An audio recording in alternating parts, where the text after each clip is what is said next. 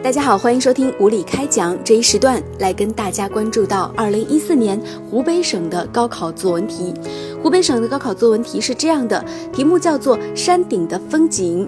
一群人上山游玩，在山下的时候碰到山上旅行团人下来问山上风景，有人说好，有人说不好。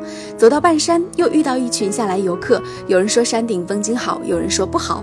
最后他们上到了山顶，只觉云海茫茫，有人觉得风景好，有人觉得不好，以此为题。写一篇作文，这就是湖北省在今年的高考作文题。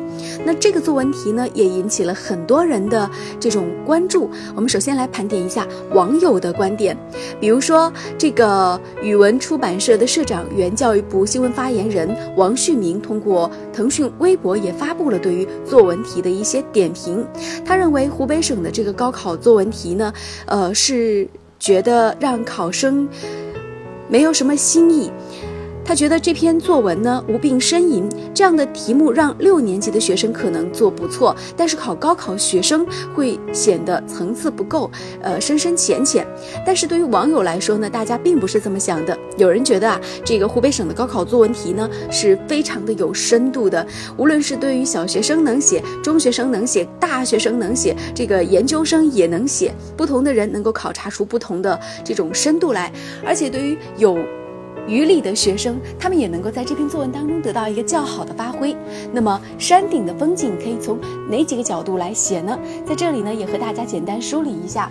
所谓山顶的风景，其实呢，在当下其实是有两种写法。第一呢，你可以去写，无论什么样的风景都是见仁见智的一件事情。那么，你心中是怎样的风景，其实你看到的便是怎样的风景。这个游玩的心情，游玩的这种。